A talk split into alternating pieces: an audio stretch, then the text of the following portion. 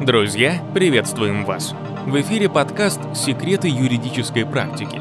И сегодня мы поговорим о выплатах стимулирующего характера Компании часто делают выплаты работникам разного характера. Некоторые из них снижают налогооблагаемую базу по налогу на прибыль, некоторые нет. Если выплата будет признана не входящей в перечень тех, что снижают базу, компании доначислят налог на прибыль. Расскажу об одном деле. По итогам налоговой проверки компании будет доначислен налог на прибыль и выставлен штраф. Компания оспорила пункт решения налогового органа, который касался выплаты стимулирующего характера. Бывшему работнику было выплачено единовременное пособие в связи с болезнью. Налоговый орган полагал, что компания необоснованно увеличила внереализационные расходы на сумму пособия. Компания, ссылаясь на отраслевое соглашение и коллективный договор, полагала, что выплата является стимулирующей и включила сумму пособия во внереализационные расходы. Также компания в качестве довода указывала, что выплатив пособие, она не отвлекала трудовые ресурсы на судебные споры с бывшим работником и проявила уважение к здоровью человека.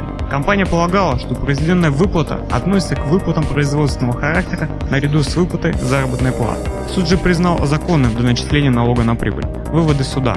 Суд признал выплату пособия не связанной с оплатой труда, отнес ее к непроизводственным расходам, которые не уменьшают налоговую базу по налогу на прибыль. Суд пояснил, что эта выплата относится к социальным гарантиям и компенсациям. Она связана с независящими от работника обстоятельствами, в данном случае болезни, и никак не связана с результатами труда, а поэтому не относится к выплатам стимулирующего характера, уменьшающим базу по налогу на прибыль, а значит претензии налоговой обоснованы. Поэтому нужно иметь в виду, что выплаты по социальным гарантиям не относятся к выплатам стимулирующего характера и не уменьшают налоговую базу по налогу на прибыль. Желательно сформулировать четкие критерии разделения социальных и стимулирующих выплат, чтобы исключить налоговые риски.